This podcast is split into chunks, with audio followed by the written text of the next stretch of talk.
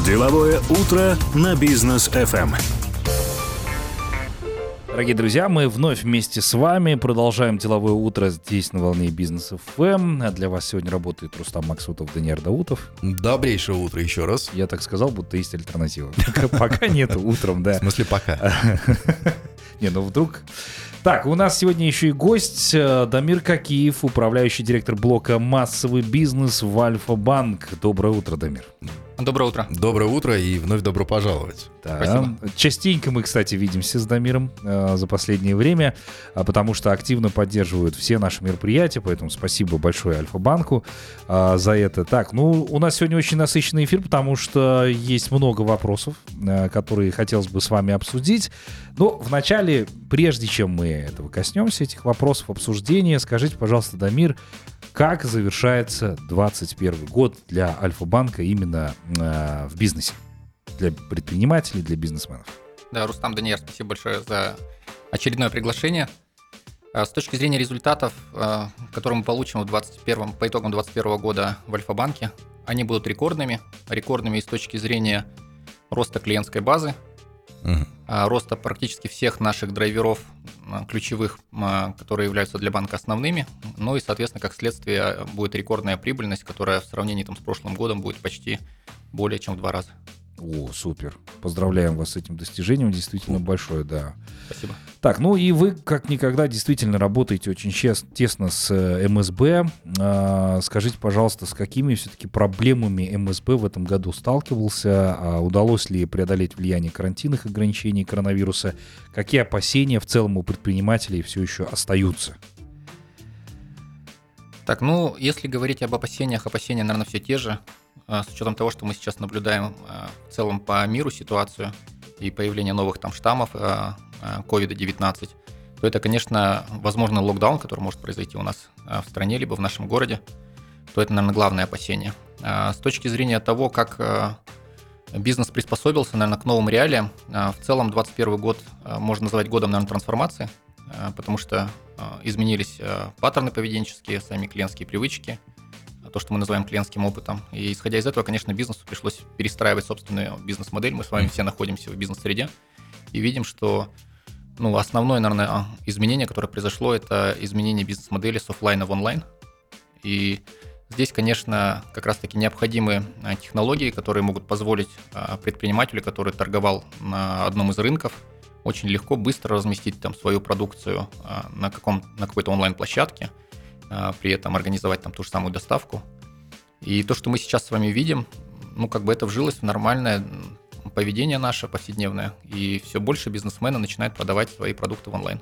Ну а вот что касается оживления бизнеса, оно наблюдается сейчас, потому что, ну вот, прям критичный такой э, кризисный 2020 год прошел, 2021 вроде как было оживление, наблюдается ли увеличение крит- так, кредитования бизнеса, что будет в 2022 году с этим всем? Ну, в целом, говорить по итогам, конечно, 2021 года действительно есть рост. Если э, брать общие такие макропоказатели, как рост э, самих регистраций бизнеса, рост активности предпринимателей бизнеса в Казахстане, то примерно рост где-то составил порядка 5% в этом году. М, То есть и рост все равно как э, он есть. мгм. А С точки зрения роста кредитного портфеля по рынку, примерно плюс-минус рынок вырос порядка там, 20-25%. Мгм. То есть это говорит о том, что, конечно, это был в том числе отложенный спрос. Потому что в прошлом году фактически все предприятия стояли, банки не финансировали. То в этом году мы с вами видим этот отложенный спрос, он в том числе и повлиял, конечно, на инфляцию. То есть достаточно у нас сильно выросла инфляция, подорожали все товары. Да. Да, но если говорить там про наш банк, то в этом году кредитный портфель по малому бизнесу, он вырос э, более чем в два раза. Ух ты.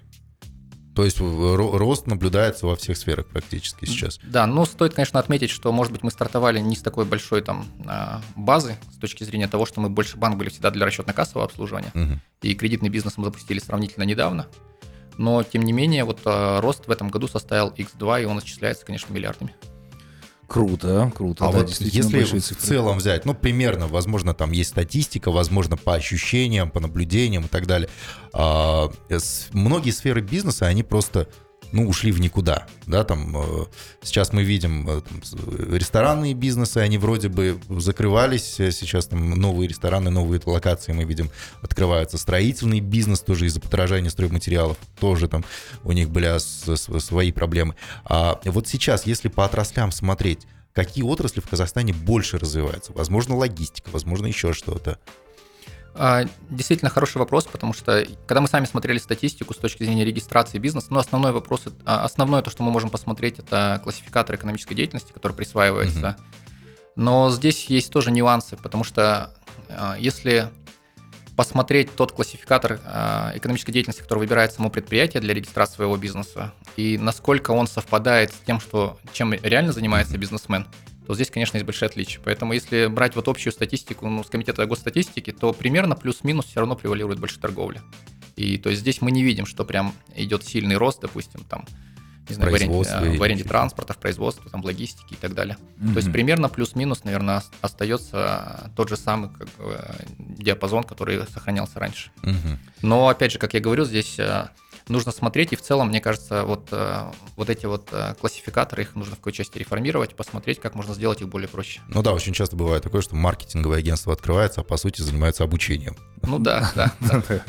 Сталкивались, кстати, с таким явлением. Ну а вообще, э, Дамир, какую долю МСБ занимает именно в банке, да, и вообще планируете ли наращивать в следующем году? Каким образом это будет происходить?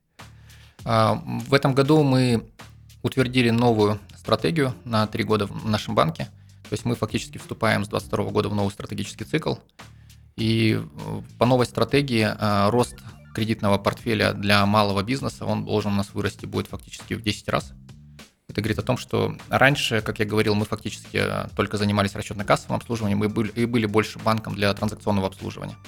Но когда на сегодняшний день мы имеем уже клиентскую базу, там более 160 тысяч клиентов, вы сами можете понять, что это фактически уже там более 10% доли рынка, а, то, конечно, мы понимаем, что это за клиенты, портфель этих клиентов. И если в целом посмотреть там пенетрацию на рынке, а, ну, в банках средних, которые работают там с МСБ, то доля кредитующихся, она варьируется где-то там в районе там, от 7 там, до 10-12% от общей базы. Угу. У нас на сегодняшний день такая доля, она там порядка полутора-двух процентов. Это очень, конечно, низкий показатель, поэтому мы для себя видим здесь большую возможность нарастить, соответственно, и э, чтобы больше наших клиентов, которые обслуживаются на транзакционном обслуживании, переходили в кредитный бизнес. Увеличение в 10 раз это вот за трехлетнюю вот эту вот стратегию? За, за трехлетнюю стратегию, да. Хорошо. Я говорю, прям цифры такие, которые удивляют. Ну, ну, здесь нужно, наверное, отметить, за счет чего может быть такой рост. Как мы с вами раньше говорили, Альфа-банк не имеет большое количество отделений, и, соответственно, как бы единственная возможность это развиваться за счет технологий, за счет э, цифровых технологий. Да. Поэтому в этой части мы создали э, ряд продуктов. В этом году мы очень хорошо тестировали кредитование для микробизнеса.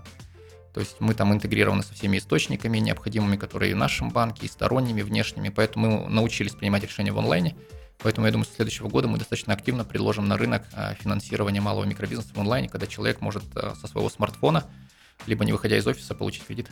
Слушайте, ну и маркетинговая стратегия, да, у вас э, такая достаточно плотная, потому что в этом году, если мне память не изменяет, вы запустили вот эту кампанию, где вы бесплатно рекламировали предпринимателей.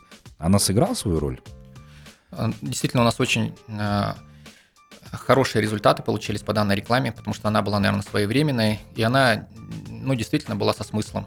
То есть мы не просто рекламировали какие-то очередные банковские продукты и говорили мы в чем-то лучше а мы поняли, что есть действительно проблема. А, с учетом того, что мы 20, прошли 2020 год, э, год ковида, и, соответственно, у бизнесменов, вы сами знаете, если провести исследование, они, ну, они фактически не тратят деньги на маркетинг, mm-hmm. они, в принципе, не умеют этого делать, либо им нужно обращаться в какие-то консалтинговые рекламные компании. Поэтому мы это поняли, и мы действительно направили весь свой бюджет рекламный в этом году на рекламу наших э, предпринимателей, наших клиентов – мы отсняли несколько сотен, соответственно, роликов, э, разместили их там на региональных, на публичных, э, соответственно, ресурсах, в зависимости от местонахождения бизнеса. И получили очень хорошие отзывы. И у нас есть кейсы, где наши клиенты получили просто увеличение клиентопотока в несколько раз. Ух ты. Да, и, соответственно, конечно, вот такие вот э, действия со стороны банка, они подтверждают, что то есть мы надолго, мы хотим помогать клиенту, и наша миссия, которая, как звучит, мы помогаем развивать бизнес, она, соответственно, подтверждается действиями. Супер, да, молодцы, поздравляю вас с этим. У нас короткая пауза, а позже мы обязательно продолжим, друзья, оставайтесь с нами. Деловое утро на бизнес FM. Продолжаем мы деловое утро и продолжаем общаться. У нас сегодня в гостях Дамир Какиев, управляющий директор блока «Массовый бизнес» э, Альфа-Банк. Еще раз доброе утро, Дамир. Доброе утро. Да, и мы здесь активно пообсуждали интересные действительно темы вне Что касается эфира. малого и среднего бизнеса, микро и малого бизнеса, да, как Ну и, кстати, многие слушатели жалуются, что вот, дескать, надо не отключать микрофоны, а все время все обсуждение выносить в эфир.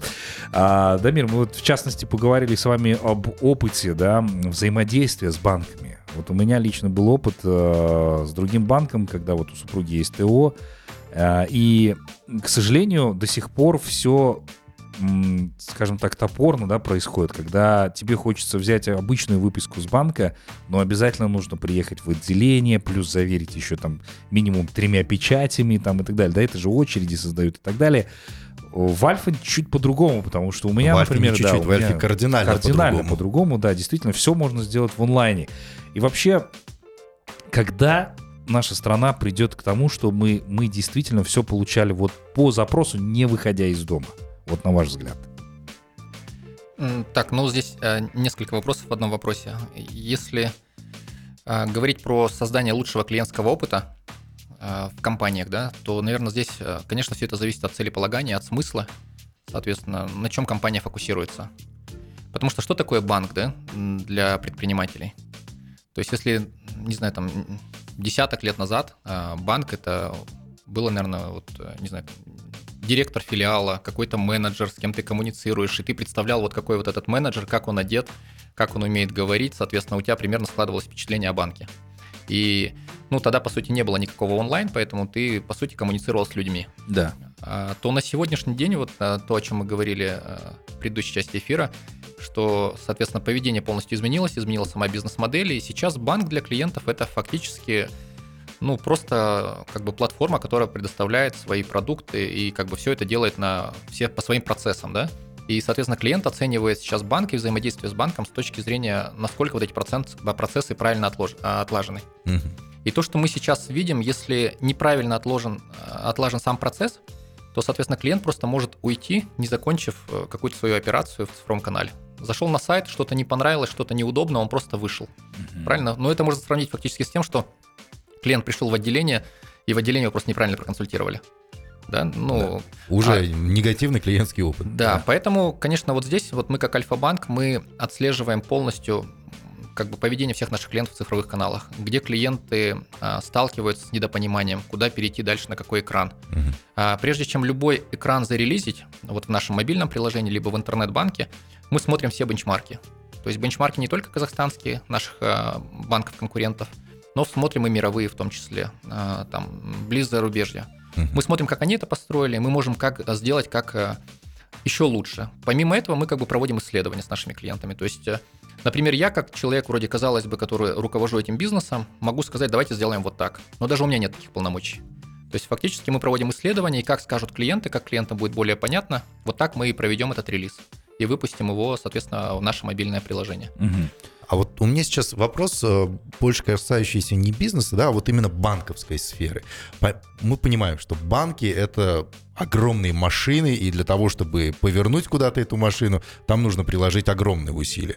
Но почему-то вот одни банки, например, выпускают карточку, ту же самую обычную карточку, дебетовую, там за секунды просто вот хоп, и все, и она у тебя в руках. Другие нужно стоять в очередях по полдня, и не факт, что ты эту карточку еще и получишь, да. А Альфа, например, для бизнеса делает там приложение, в приложение зашел, выписку получил, там расписался ЦП, ну, много всех всяких. В другой бизнес ты приходишь и ждешь по полдня, пока все это сделать. Почему так происходит? Но ведь есть примеры, как вы говорите, бенчмарки, да, а, они все есть, они вот они. А, эти все решения практически на виду. Ну, такого прям велосипеда изобретать не нужно. Вот как банковская сфера устроена и почему одни неповоротливые, а другие юркие, быстрые и гибкие? А, Ну, мне кажется, в этом есть ответ, что есть неповоротливые, да, есть те, кто быстро фокусируется и пытаются обгонять. Из-за этого даже мы видим, что какие-то финансово-технологические компании могут обгонять, вроде, казалось бы, большие банки с большим объемом ресурсов, с большим капиталом. И все зависит от того, что сейчас, конечно, вот сама модель, она изменилась, и те банки, которые вот э, разные есть модели и структуры да, управления, есть банки до сих пор, в которых, я не знаю, есть правление, там э, несколько человек, которые принимают все решения сами. каждый проект ты должен перед ними защитить, mm. поставить там, создать финансовую модель, и так далее, и так далее. И, соответственно, прежде чем ты приступишь к реализации проекта, у тебя уже уйдет там полгода, а потом, когда ты начнешь его реализовывать, соответственно, ты будешь под постоянным присмотром, и тебя будут сверху подгонять, подгонять, подгонять, и, соответственно, мотивации у людей делать это нет, они просто еще и боятся и делают это просто для исполнения KPI. Угу. И до сих пор такие компании существуют. С точки зрения того, как это у нас построено, ну, фактически у нас банк состоит из большого количества разных стартапов. То есть у этих стартапов есть абсолютно свои полномочия. То есть есть полностью собранная команда. Uh-huh. То есть мы договариваемся изначально просто по целеполаганию, по каким-то большим целям. Ну, допустим, компания, кто занимает, а, команда, которая занимается, не знаю, там, платежами в национальной валюте, мы договариваемся, ну, как бы они ставят перед собой цели, какие количество, какое количество платежей должно быть на этот год, а, соответственно, какая автоматизация должна быть и какой должен быть там а, voice of client с точки зрения оценки э, клиента нашим сервисом. Uh-huh. И мы договариваемся о больших каких-то целях, а дальше уже сама команда, у нас вот фреймворк у нас Scrum, это как бы фреймворк Agile, с точки зрения того, что команда сама может выбирать то, что она захочет делать. То есть никто не придет, не скажет, там, мы договаривались, ты должен был сделать там в ноябре месяце вот это. Нет, то есть как бы мы чекаемся, в принципе, у нас есть какие-то тактики, на которые они приглашают нас, мы приходим, приходят клиенты, и они это просто показывают. Поэтому если мы до сих пор встречаем такие компании, скорее всего, это связано с тем, что идет какая-то вот структура, такая, которая не позволяет двигаться очень гибко. Во-вторых, наверное, нету какого-то фокуса, потому что в основном все у нас банки универсальные. Взять ту же самую Россию, там есть э, банки, которые фокусируются строго там, на, на малом бизнесе, есть на корпоративном, есть на внешнеэкономической деятельности, есть те, там, кто занимается только consumer finance ом, допустим, и так далее. У нас зачастую, если все крупные банки Казахстана взять, они занимаются всем. То есть это и корпоративный, крупный бизнес, средний, малый, там, э, ритейл и так далее. All-inclusive такой. Ну, типа того. А, конечно, когда ты занимаешься абсолютно всем, то ну, ты не сможешь успевать и быть везде лидером. Расфокус получается, да, по Да, у нас, как у банка, у нас нету большого количества продуктов, допустим, у нас там нет ипотеки, ну, к примеру, у нас там нет автокредитов, да, то есть э, если говорить там в ритейле, мы занимаемся, там у нас есть кредитные карты, у нас есть там беззалоговое, э, беззалоговое кредитование, либо потребительское. То же самое, то, что я рассказывал в малом бизнесе, мы фактически 4 года отлаживали полностью процессы по транзакционному бизнесу, по цифровым каналам. А сейчас мы вот приступили как раз к кредитованию, и прям вот э, отстроим этот процесс таким образом, чтобы ну, он точно был лучшим на рынке. Угу. Супер. Дамир, ну расскажите, кстати, о продукте, о котором вы рассказывали уже на наших встречах бизнес FM Talk, да, э, который создан для предпринимателей, если они хотят привлечь дополнительно э, новых клиентов, которые хотят что-то там приобрести в рассрочку, в кредит, да, у вас есть такой продукт, который действительно упрощает взаимодействие. А, действительно, вот те исследования, которые мы проводили, что нужно предпринимателю не только от банка, а в целом, ну, основной вопрос, а, который его тревожит, это, конечно, рост клиентской базы, а, скажем так, повышение рентабельности бизнеса. И банк там, и не знаю, все, что связано вот с сопутствующим, это какие-то другие приоритеты. Если мы сейчас с вами выйдем на улицу, спросим, он, конечно, скажет, как бы, мне важно, чтобы у меня было больше клиентов, и клиенты оставались довольными. Угу. Поскольку у нас в основном как бы превалирует сектор торговли и розничной торговли, то бизнесу необходимы инструменты, чтобы больше продавать своих товаров, да. либо услуг. И, соответственно, мы создали продукт, э, который помогает им увеличивать продажи. Мы совсем недавно проводили демо-дей. Э, это такое большое мероприятие, такой большой праздник в банке, когда все наши команды разработки демонстрируют свой функционал, который они создали. Такое мероприятие проводится раз в квартал, приглашаются клиенты, и вот ну, мы для эксперимента приглашали несколько компаний, которые продавали свои товары э, в рассрочку. Да, и, соответственно, у нас ну, большое количество клиентов было, наших сотрудников. И у нас компания одна продала э, просто за проведение демо-дня, они продавали телефоны, они, она продала, если не ошибаюсь, там более чем на 20 миллионов тенге. Просто, просто, просто за счет э, вот этого вот продукта. Это не демо, да, это уже ярмарка какая-то получилась. Но это, но это тоже как бы хороший коллаб, потому что как бы мы проводим это мероприятие не для себя, чтобы не похвалиться как бы самим себе, что вот мы создали такие сервисы, мы такие крутые. Мы проводим его для клиентов, и все больше клиентов теперь приходит к нам, и они нам дают конкретный фидбэк. Мне вот это не нравится, поправьте здесь. А вот вы говорите, что у вас здесь круто, а у вас на самом деле не круто. И мы больше как бы фокусируемся не на том, что вот не знаю, если даже мы наши внутренние там оперативки проводим, мы не говорим там мы победили, мы крутые, мы здесь крутые, мы больше говорим о том, что у нас не получилось. Вот такая культура у нас. Слушайте, вот я вас, э, вас сейчас слушаю, да, то есть у вас там принципы холократии развиваются в, в, в э, банке, да, то есть каждый отдел сам решает, что он будет делать. У вас здесь э, принципы слышащего банка реализуются. В целом построение слышащего государства, слышащий банк, который прислушивается к клиентам и так далее. Плюс вы гибкие там и так далее вы э, приняли концепцию там, Гугла, Фейсбука, да, когда вот сообщество какое-то открывается, и все друг другу помогают, и обеды бесплатные и так далее. И йога есть этих. Йога сказать. есть, и питомцев можно привозить. То есть вот мне хочется больше узнать о корпоративной культуре, да, и об устройстве самого банка, почему получается так хорошо развиваться. Для того, чтобы предприниматели наши послушали и сказали, вот это вот не дрю к себе. А, действительно, это так. Сейчас очень много а, по теме HR обсуждаются разные культуры, там это холократия, социократия и так далее, да, разные модели управления, которые тестируются в компаниях. И мы для себя вот сформулировали нечто такое среднее между всеми вот этими вот культурами. Мы назвали ее там альфакратией. Mm. Это наша внутренняя культура.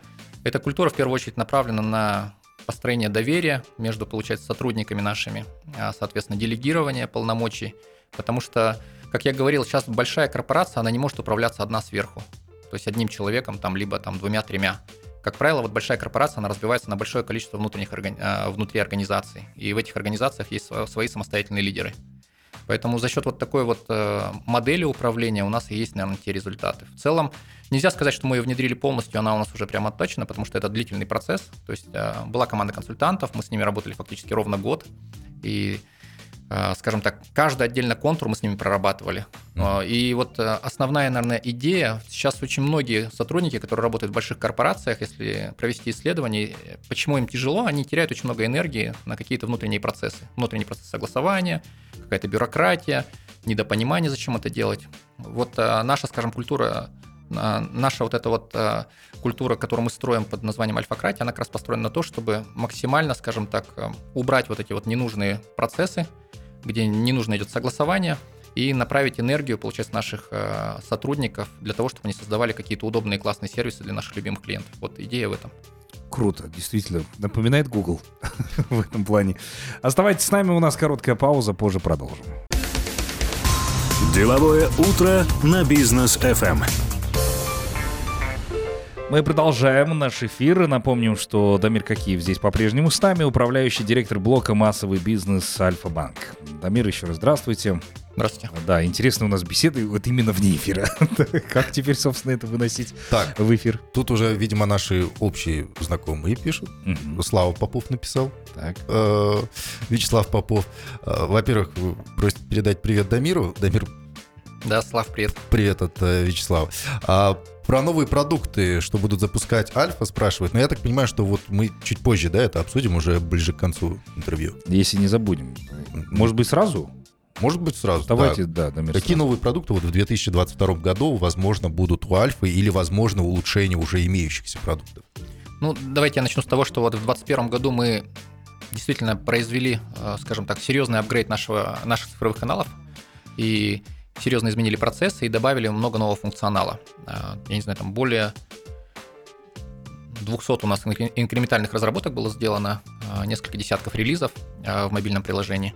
То, что на сегодняшний день мы предоставляем, это фактически там 100% автоматизация платежей в национальной валюте, 50% в иностранной валюте. Это что означает? Что есть платеж, который вы делаете, он вылетает с банка моментально.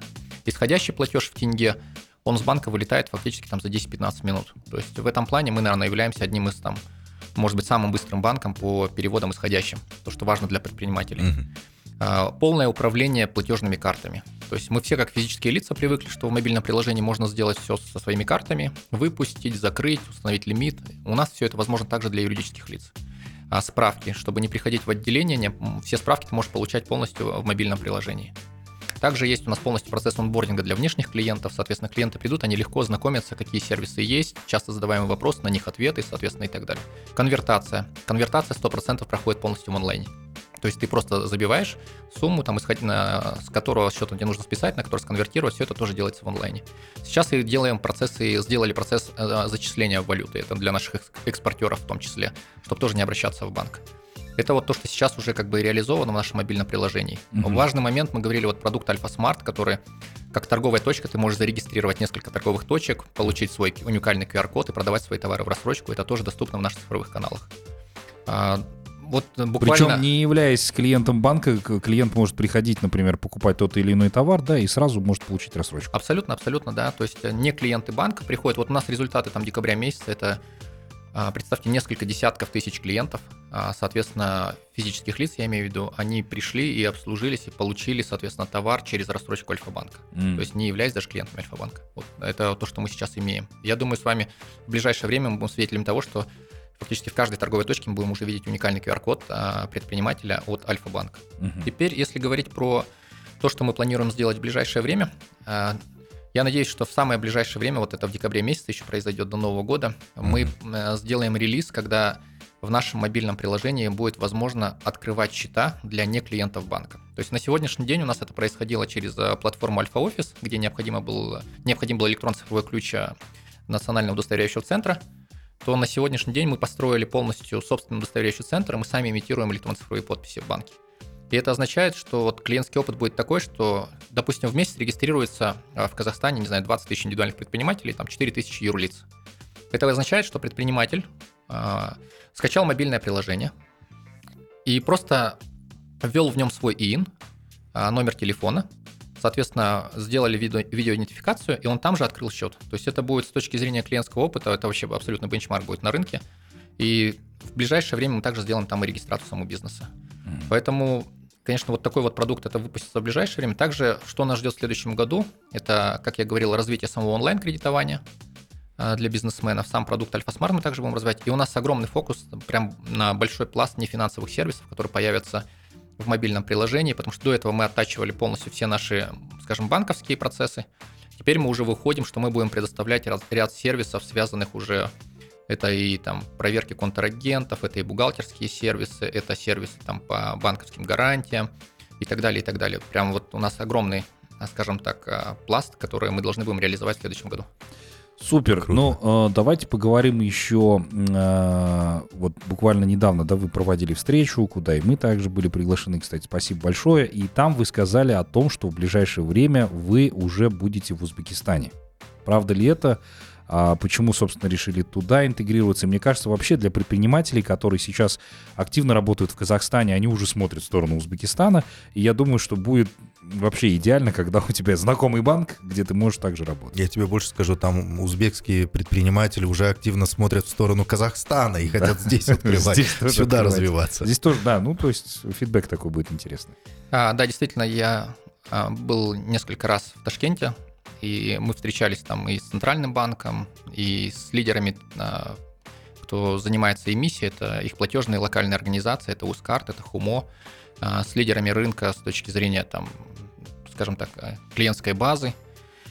И мы занимаемся тем, что сейчас мы прощупываем рынок, мы смотрим, какие есть возможности. Очень важный момент, что буквально вот в октябре или в ноябре Центральный банк у них запустил и утвердил возможность удаленного KYC, это удаленной идентификации клиентов. Соответственно, это означает, что можно полностью как бы в онлайне а, заниматься привлечением клиентов. А, Для построения цифрового банка это, конечно, большие возможности. Поэтому мы сейчас ведем диалог, занимаемся изучением рынка, а, смотрим, какие у нас есть для этого возможности, потому что мы можем переиспользовать, конечно, часть наших технологий, которые есть в Казахстане, для того, чтобы построить там кейс. Очень, ну так, э, Узбекистан, конечно, сильно отличается от Казахстана с точки зрения и клиентских привычек. Вот, допустим, в стране там очень сильно популярен Telegram, допустим. И, и там в основном весь клиентский опыт выстраивается через Telegram. Через Telegram люди читают новости, через Telegram люди заказывают продукты, покупают какие-то товары. Такой своего рода Вичат. Да, что-то типа того, Да. да. Потом, ну, как бы, с точки зрения локальных платежных систем, то есть у них в основном там процентов 80 или 90 всей эмиссии это локальные карты. То есть Visa, MasterCard, International, они как бы международные, они у них там занимают маленькую долю, сейчас только это развивается. Ставки для мерчантов по эквайрингу. У нас они в среднем на рынке там 2,5-3%, у них это по своим картам там 0,2, по э, международным там 0,8, к примеру. И есть там свои нюансы, то есть не получится абсолютно взять бизнес-модель Казахстана и э, Перенести туда, да? перенести в Узбекистан, Да. да. Ну, допустим, там банки с точки зрения вообще банковского сектора, в основном все банки это государственные банки. А, лидируют там с точки зрения технологий, наверное, такие челленджеры хорошие, это финтех-компании. То есть там есть электронные кошельки, которые имеют клиентскую базу, которая исчисляется миллионами, и они являются абсолютными лидерами на рынке. То есть у нас в основном все банки, они являются больше такими, а, которые двигают новые технологии, создают инновации и так далее. У них же это построено, что это финтех-компании. Но сейчас банки начинают тоже у них набирать обороты. Но тут, наверное, не стоит забывать, что Узбекистан только недавно открылся, да, как экономика. И валюта Да, конвертироваться начала совсем недавно. Но говорят, что лет через 10 Узбекистан, он станет, возможно, лидером Центральноазиатского региона, потеснит Казахстан. А, Ну, Верится в это вам? Ну, это уже вопрос, не касающийся там, бизнеса и банковской сферы. Ну, ну, в целом, я думаю, что за роль лидера в Средней Азии это всегда происходило. Да? Поэтому в этой части мне не хочется, чтобы мы конкурировали между собой, а больше, что нам Казахстан и наша братская страна Узбекистан конкурировали больше с внешним рынком. А мы все-таки как вот, я для себя вижу, что мы как такой один рынок, Мгм. который можем конкурировать вне Да. и создавать все инновации. А, Дамир, ну, нам пора завершать наш сегодняшний эфир. А, Впереди Новый год, и мне бы хотелось услышать от вас пожелания для ваших клиентов, для наших слушателей. Буквально вчера мы записывали как раз-таки э, наше новогоднее поздравление к нашим клиентам. В преддверии Нового года я хотел всех наших любимых клиентов поздравить с наступающим Новым годом. А, В первую очередь, конечно, пожелать крепкого здоровья вам всем а, и вашим семьям, процветания бизнесу, чтобы в следующем году все задуманное обязательно свершилось, удача благоволила обязательно, чтобы задуманные какие-то партнерства, возможно, случились, потому что вот мы как банк, мы очень верим в партнерство. Нельзя все сделать самому.